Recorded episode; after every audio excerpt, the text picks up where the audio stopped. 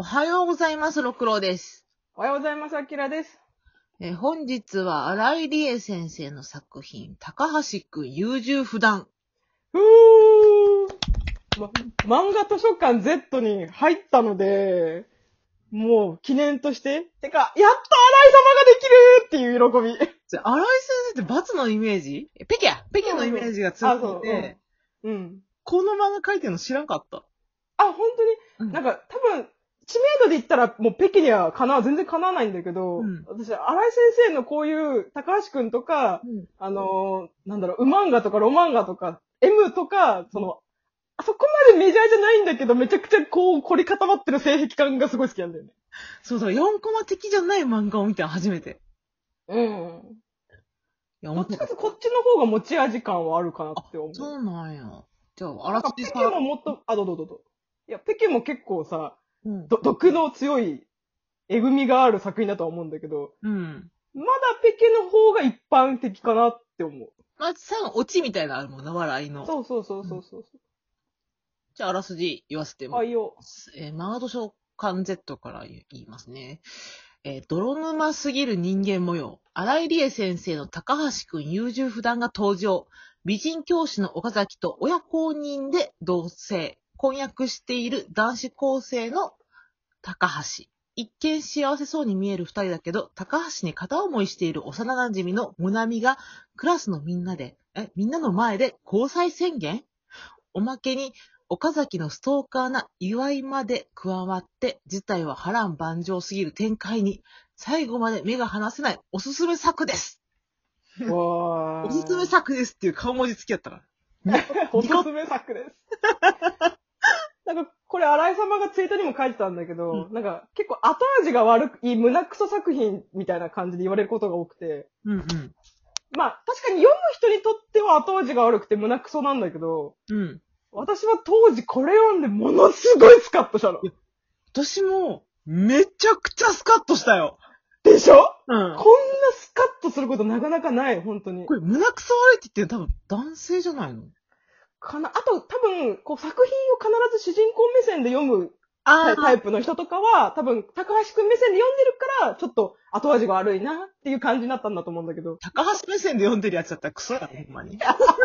まあ、でもわかる、そのまあ、どういうふうに読むかその人次第だけど、結構主人公目線でしか読めないって人も中にはいるから、うんその気持ちはとてもよくわかる。ただね、このね、私2巻がね、全2巻なんだけど、うんこの2巻を何度読んだことかっていう感じ。2巻最高やな。最高 !2 巻はマジ最高でも2巻のラスト後半が最高。最高未だにね、ちゃんと画像付きで思い出せるという、このために読み返したけど、当時の記憶とともに思い出せたね。これ何？モナミ、えーま、まあ、パッと見たらこう、ハーレムものやんな。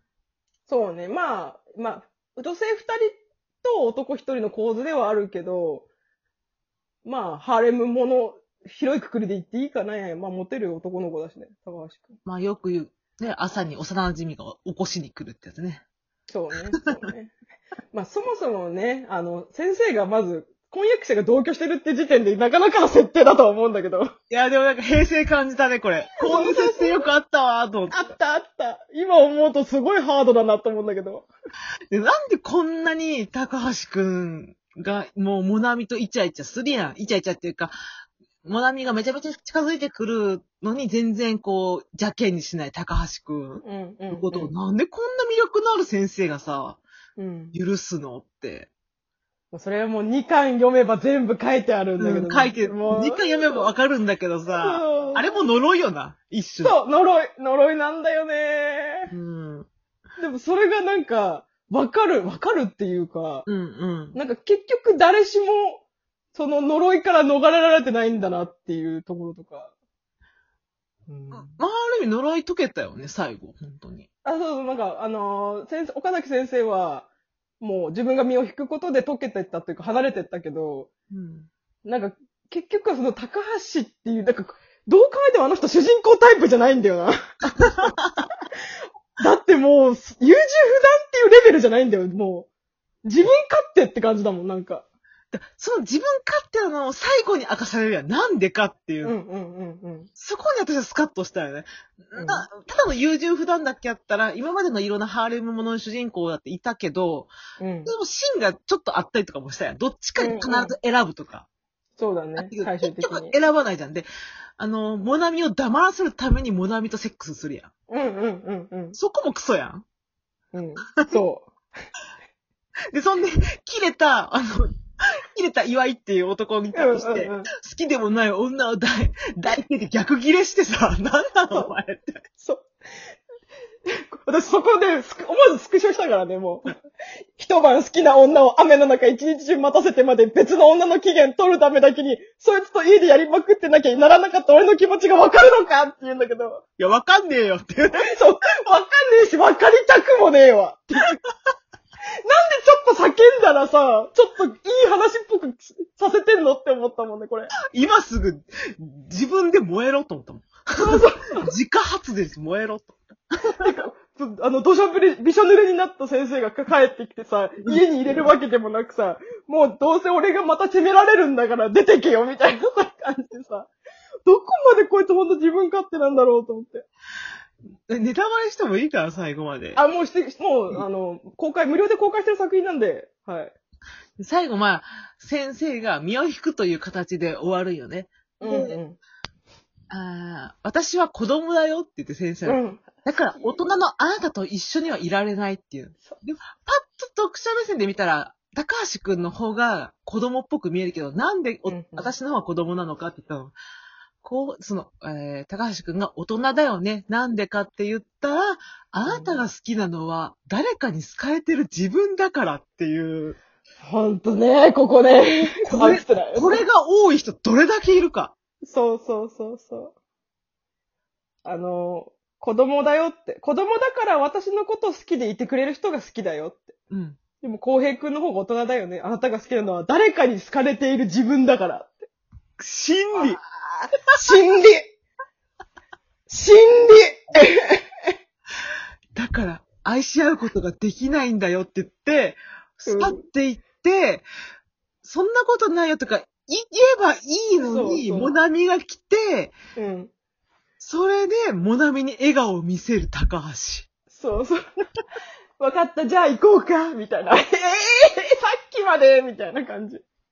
で実際褒めも二度と会えなくなるんやけど、うんうん。その数年後 ?8 年後か。8年後に、もうモナミとも知らん間に別れてしまってて、うんうん。何人かいろんな女性と付き合うけど、でも、やっぱりしこりみたいなの残ってるんだ、その先生っていうさ。もう、勝手よね。自分が勝手して別れた女やのに、勝手に運命の女、俺が振られたみたいな立場でいるみたいなさ。いや、未だに、あいつのことが忘れられないみたいなね。い今、あの、お互いまた出会えたら、あの頃の気持ちが取り戻せるのかみたいなね。完全に飲みをかしてんだよね。きっと、先生も同じ気持ちで、みたいな感じで、そうそういる、いる高橋が、実際に、先生を見かけるよね、電車のところで。うん、そう、うん。二人の間にそういう運命があるなら、すいません。名前を呼ぼうと思って駆け寄った瞬間に、その先生は別の男の方に笑顔で駆け寄っていくっていうシーンが、あの、あの笑顔がまた美しいの。めっちゃ可愛いのよね。かめっちゃ可愛いの。本当に解放されたんだなっていう顔する。うん。もう、だって高橋くんという時って全然可愛らしくなかった。そう。そうなの。いつも苦しそう。苦しそうっていうか、なんか、なんか我慢してる感というか。大人でいなきゃいけない、大人な先生だったけど、その人に向けてはちょっと子供らしい、子供らしいというか、可愛らしい笑顔を向けていくっていう、うん、うん。そこに、その、走ってる笑顔のところに、下に、うん。お前ほんと自分だけなんだなって書かれてる。岩井 から言われたセリフだ。そう。私さ、岩井くんがすごい好きなの。あの、岩井く読んいいよね。いい。だから最後の、あのラストカットの、ちょっと大人になった岩井が、舞ちゃんをうん、ガーって、あ、マヤだ、マヤ。ごめんね、マヤをガーって抱きしめて、なんかあったかいねーとか言ってるの見て、い岩井って思って。最高で、つまり、あんだけ高橋くんのことを叱ってた岩井くんっていう男の子が、結局最後うんうん8年後先生と付き合ってるんよね。そう、ストーカーが勝ったのよ。たのよ。いわゆる NTR 寝取られました。いや、すごい、これはね、嬉しかったなそうね。あの、世の中のハーレム系のね、うん作品は全部このエンディングでいいと私は思ってる。そう、だから秒速もある意味さ、自分のこと思ってくれてると思ってたら、実は別の人と婚約してますって終わりやん。あれも秒速。あ、そうなんです。実はちゃんと見たことないんだよね。別の男にっていう。で、うん。いろんな人が、あれは傷ついたみたい。いや、思ってるわけないやん。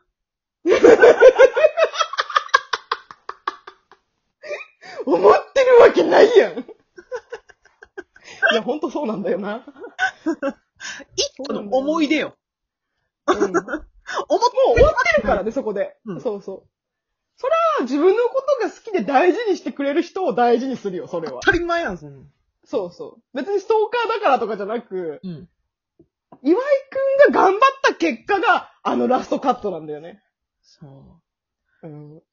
で、これ、ちょっと言っときたいのがね、あの、M っていう作品があって、うんあの、荒井理恵先生に。うん実はこの、あの、岩井くんとマヤを、ちょっとパラレルにした作品なのね、これう。。へえ、読みたい。